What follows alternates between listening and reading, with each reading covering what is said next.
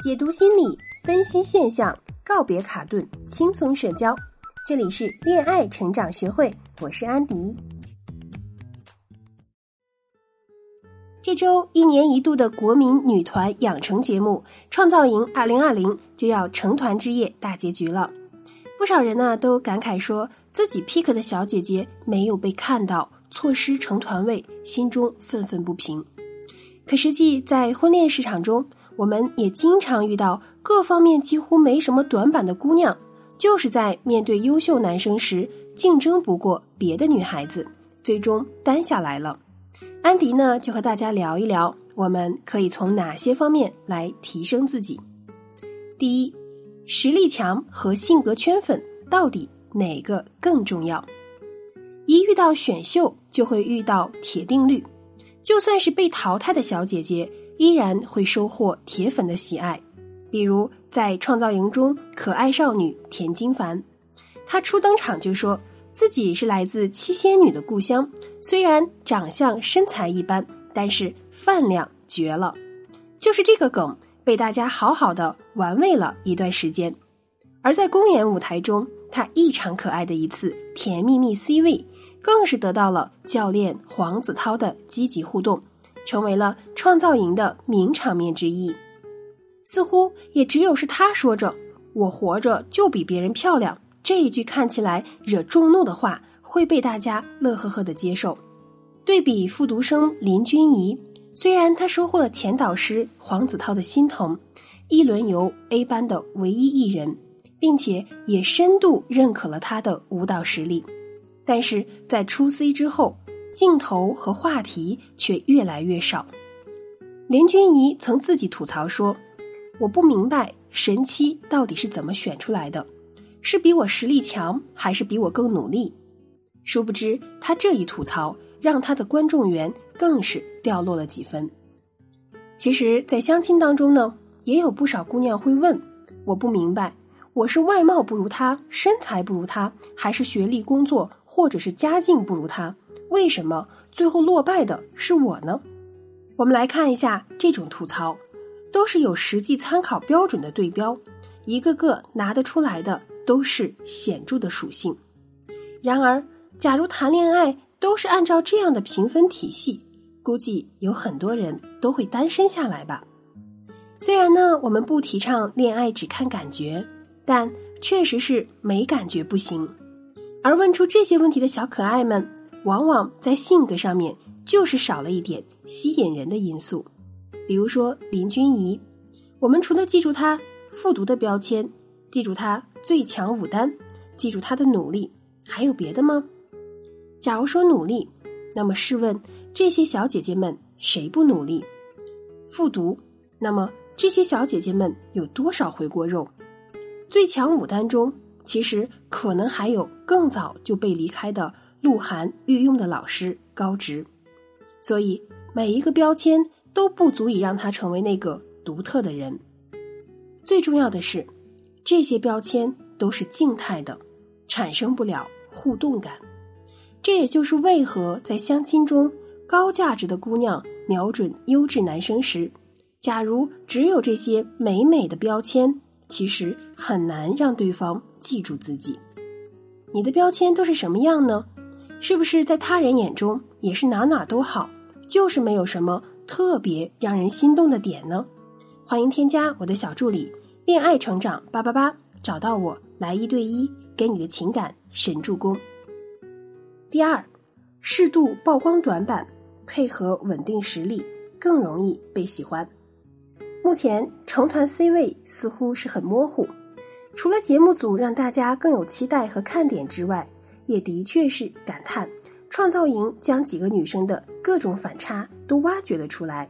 比如被称作倭寇天花板的西林，颜值不被广泛接受，综合条件几乎没短板的陈卓璇，太过于敢而发言，时而被吐槽，时而被力挺的不确定感，被质疑拿着皇族剧本的刘些宁，因为破音梗会被认为女神不止天上有。反而接地气，更讨人喜欢，以及所谓的关系户徐艺洋，高冷女神脸下时时刻刻透露着美而不自知，还有一点缺乏自信的小胆怯。当我们发现这些占据话题榜单的，并且排名高居不下的，往往都是这种并非十足完美的小姐姐们。你会一门心思盯着对方的短板，而忽略对他们的喜欢吗？似乎并没有。相反，首战唱着原创且被教练们称赞有态度的混血女孩华成妍，出战 PK 跳西林的精致小姐姐姚慧。还有几乎全能 A.C.E 唱火了拼多多主题曲的马来姑娘朱主爱，他们反而很容易让大家记不住，甚至分不清。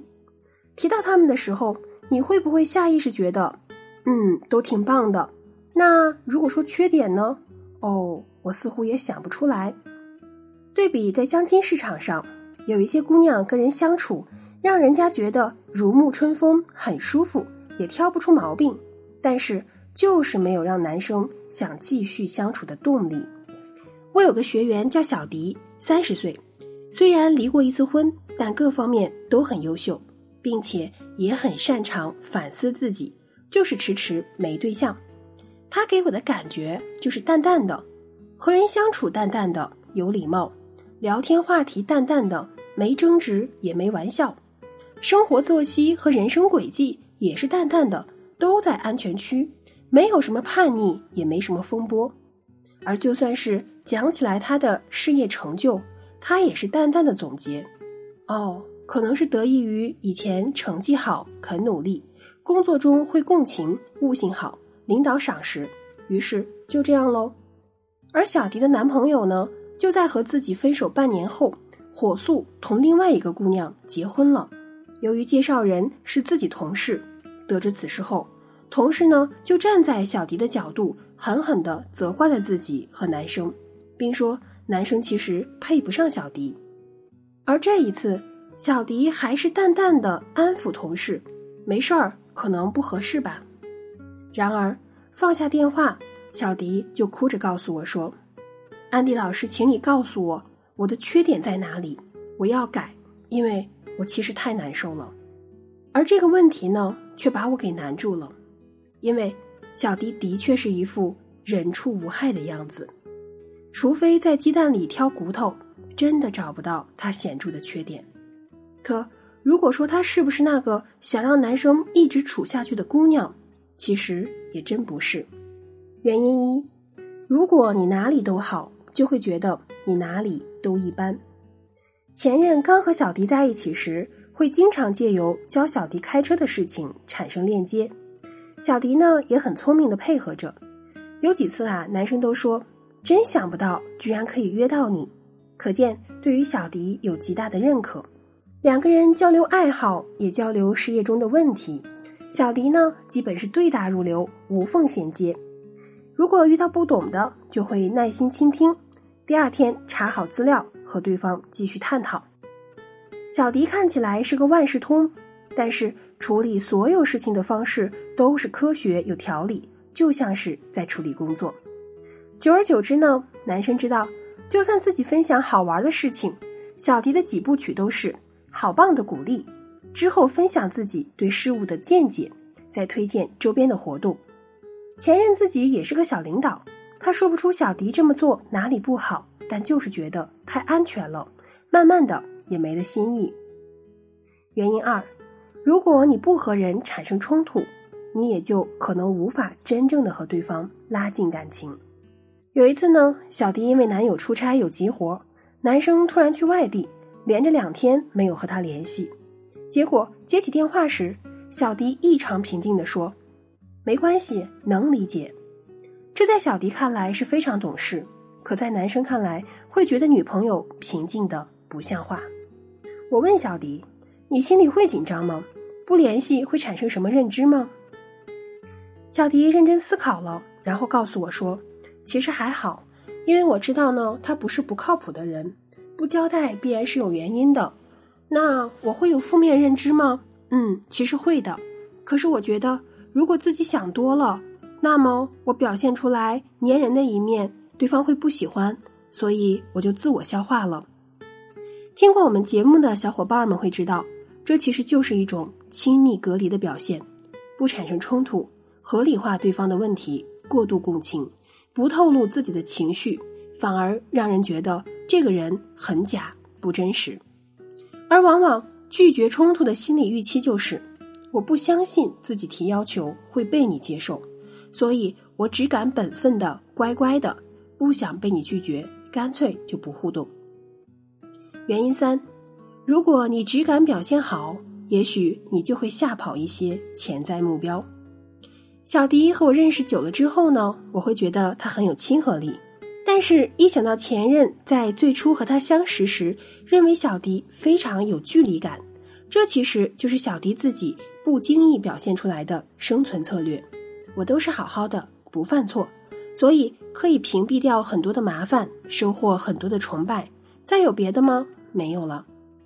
这是一种会在人际交往中给到人的热压力，会让人和他相处时，对方忍不住想监测一下自己是不是哪里做的不够好。因为在近距离社交中，这么完美的人在我身边，假如我哪儿做的不太好，是不是会被看不上啊？所以呢，男生就觉得和小迪相处不轻松，要端着。针对小迪的问题，我给他一系列的敞开度训练。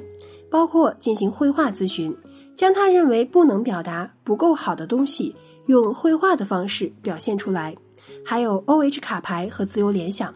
这里，小迪深度挖掘出，原来自己内心有着一个我可以不那么好，表现自己会偷懒，会有些天马行空、小心思的小女孩形象，就全都展现出来了。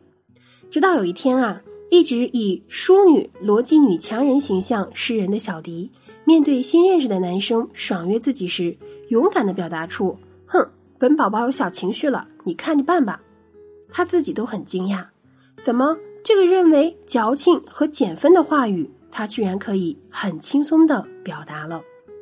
在咨询中，我们也的确会遇到不少优秀的女性，会说：“你们说的我都懂，我也这么做的，但是没用。”其实此刻，你可能需要的是一场特殊的。潜意识的博弈咨询，那么欢迎添加我的小助理“恋爱成长八八八”，恋爱成长小写全拼加数字八八八，找到我来一对一带你一步一步走出感情的困境，收获甜蜜的爱情。好了，今天就到这里，喜欢节目记得订阅专辑，我们下期节目再见啦。